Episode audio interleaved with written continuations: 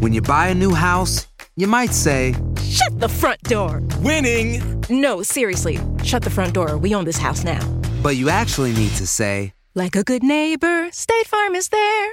That's right. The local State Farm agent is there to help you choose the coverage you need. Welcome to my crib. no one says that anymore, but I don't care. So just remember, like a good neighbor, State Farm is there. State Farm, Bloomington, Illinois.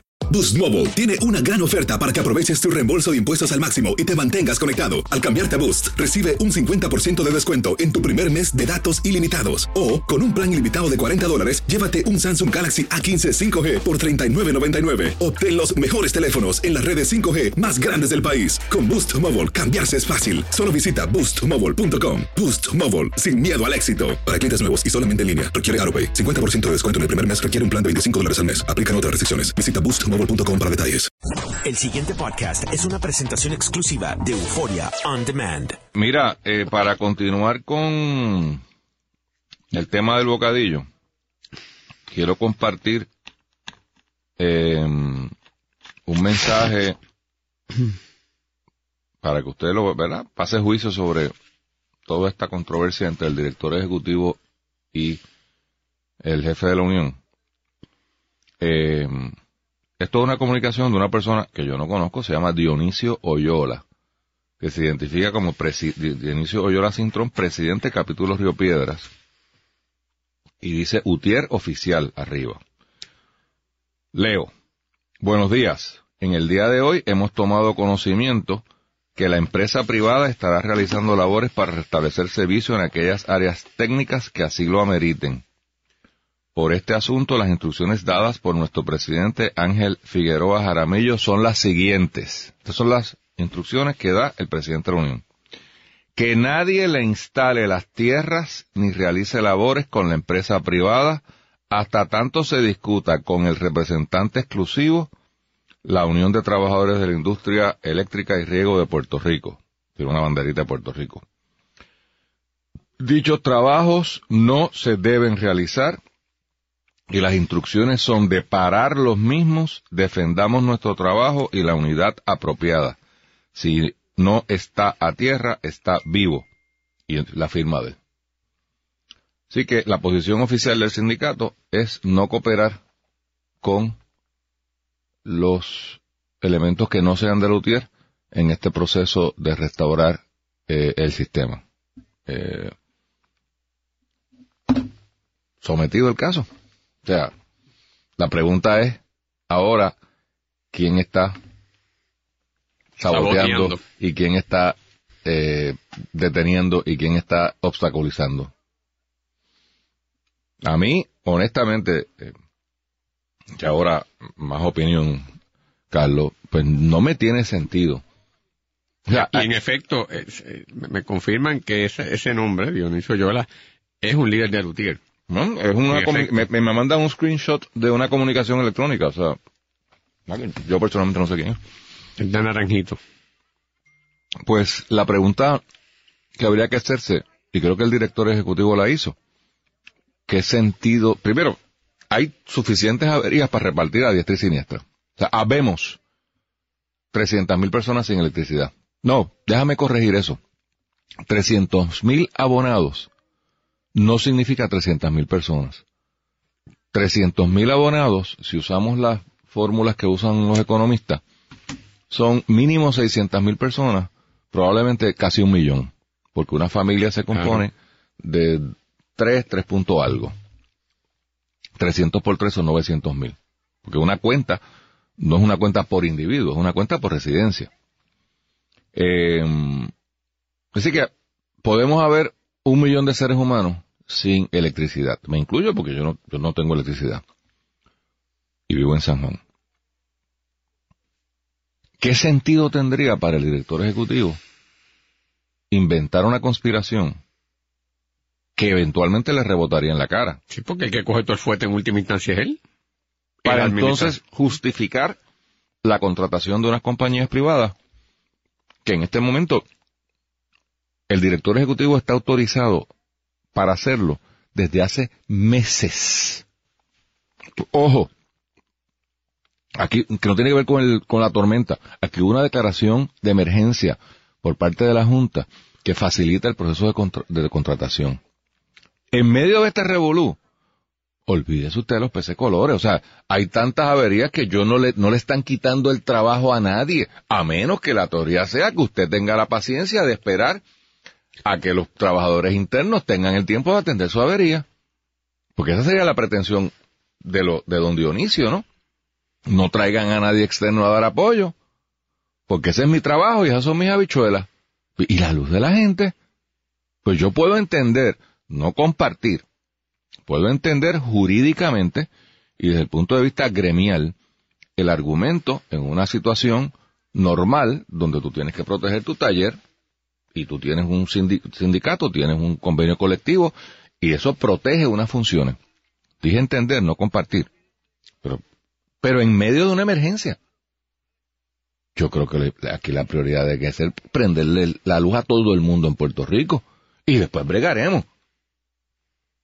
O sea, así que yo, a mí no me tiene sentido que eh, los directivos de la energía eléctrica vayan a formar esta conspiración. Y arrastrar los pies Y el arrastrar restablecimiento del sistema de electricidad. Porque no les conviene a ellos, no le conviene al gobierno, no ganan nada, no, no, no necesitan justificar. Si usted me está hablando que a largo plazo es una justi- pues yo no sé a largo plazo, pero de hoy para hoy, que lo que le preocupa a la gente es cuándo viene la luz. Pues no, no, eso eh, eh, sencillamente no me parece que tenga mucho sentido, pero si tienen alguna prueba que la saque. No, porque algún email tendría que haber habido. Oye, y los PRI y los contra en- eh, a favor y, ¿verdad? y en contra de la privatización seguirán vigentes y será una discusión que, que, que- que continuará dándose.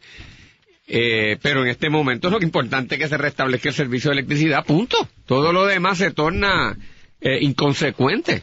Correcto. Eh, y de nuevo, ayer yo decía, eh, no en este programa, pero en, en- en otro, eh, que me parece que la discusión de la privatización versus la no privatización es interesantísima, pero poco tiene que ver con, con, un huracán. O sea, está en manos privadas. Más, aquí no hay compañías privadas para dar abasto. Usted le puede dar trabajo a las, yo no sé a quién están contratando. Eh, las dos principales, una se llama Lord, la otra se llama Bermúdez y Longo. Yo puedo contratar a, a las dos compañías Full Blast y todavía va a sobrar trabajo. Digo, somos 300 mil que estamos sin luz.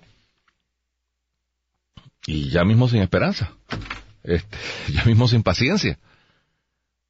O sea, que, que me parece que es una discusión a destiempo.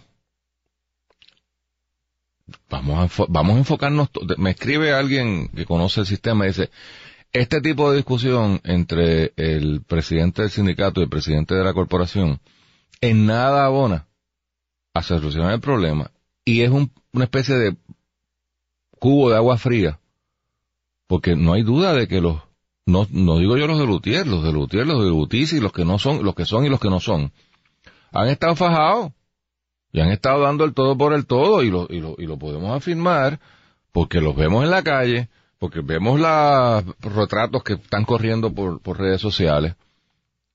O sea, esos muchachos hay que apoyarlos.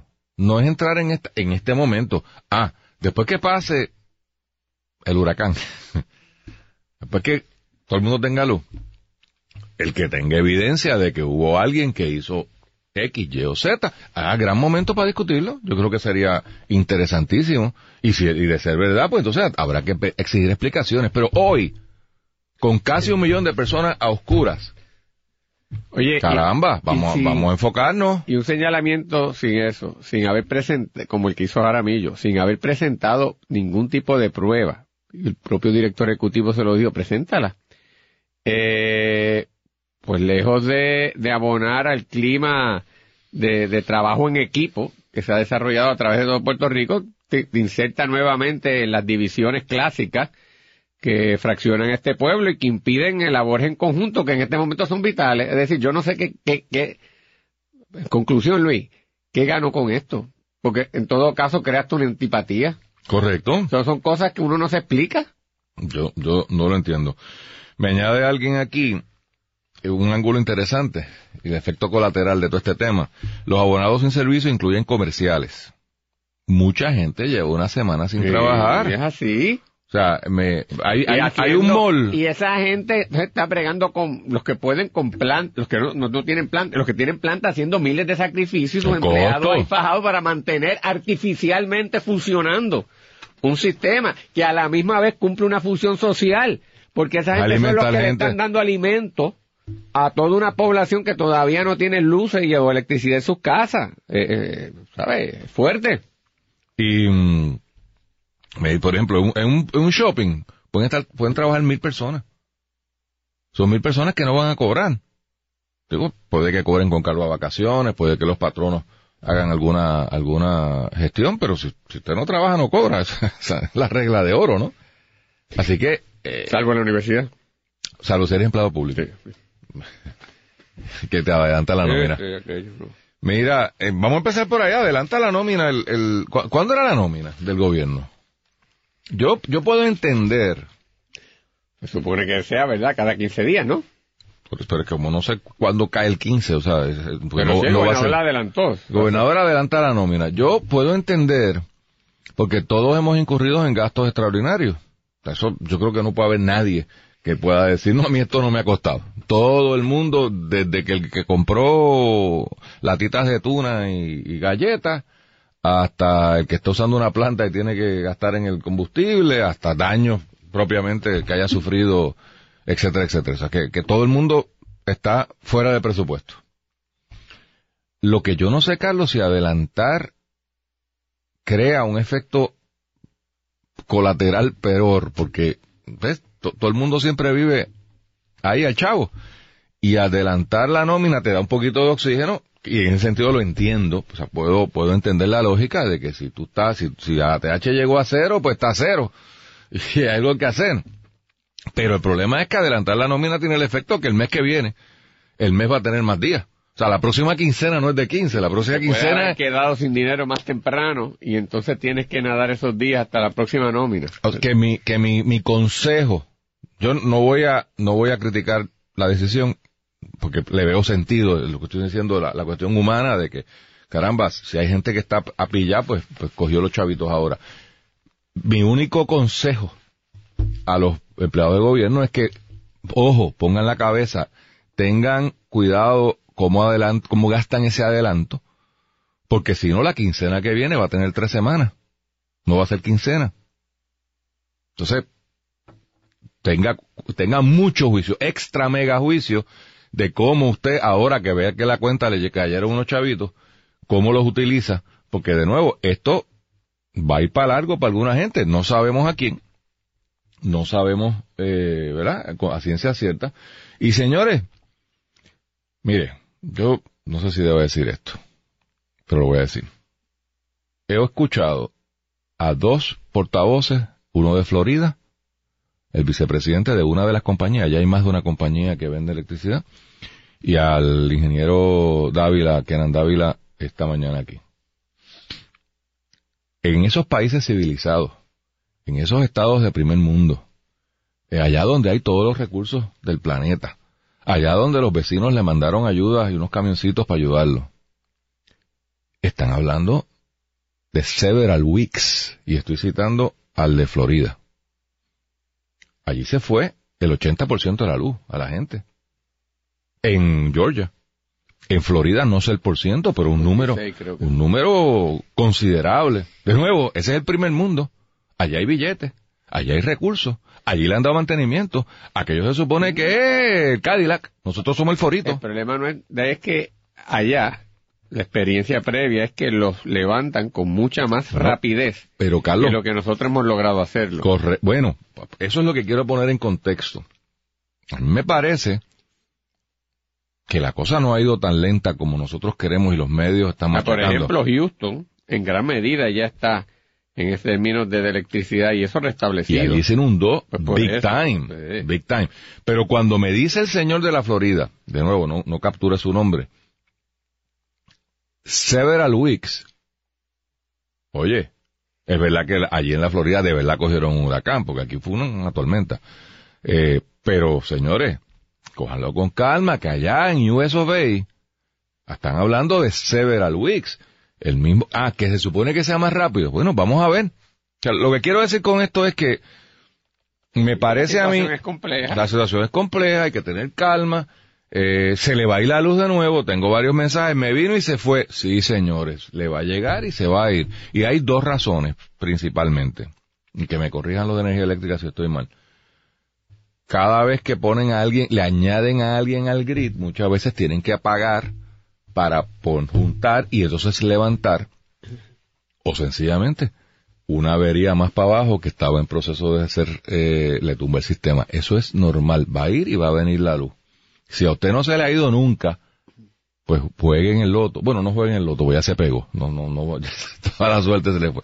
Y si usted le llegó y no se ha ido, pues mire, eh, pero, de nuevo, tenemos, con los recursos que tenemos, con el sistema que tenemos, me parece que mucho, mucho han logrado. Y está hablando alguien que no tiene luz por si acaso, que no digan que uno está, ¿verdad? Eh, y, y hay mucha, a mí me sorprende que el área metropolitana esté tan fastidiada, porque en, en ocasiones anteriores, como que se recuperaba más rápido el área metropolitana y sencillamente quedaban los bolsillos por allá en, en, en los montes y en, o sea, usted vive en un monte, pues, Pues, que- yo no sé, pues, como yo cuando vivía en Altamesa siempre era de los últimos.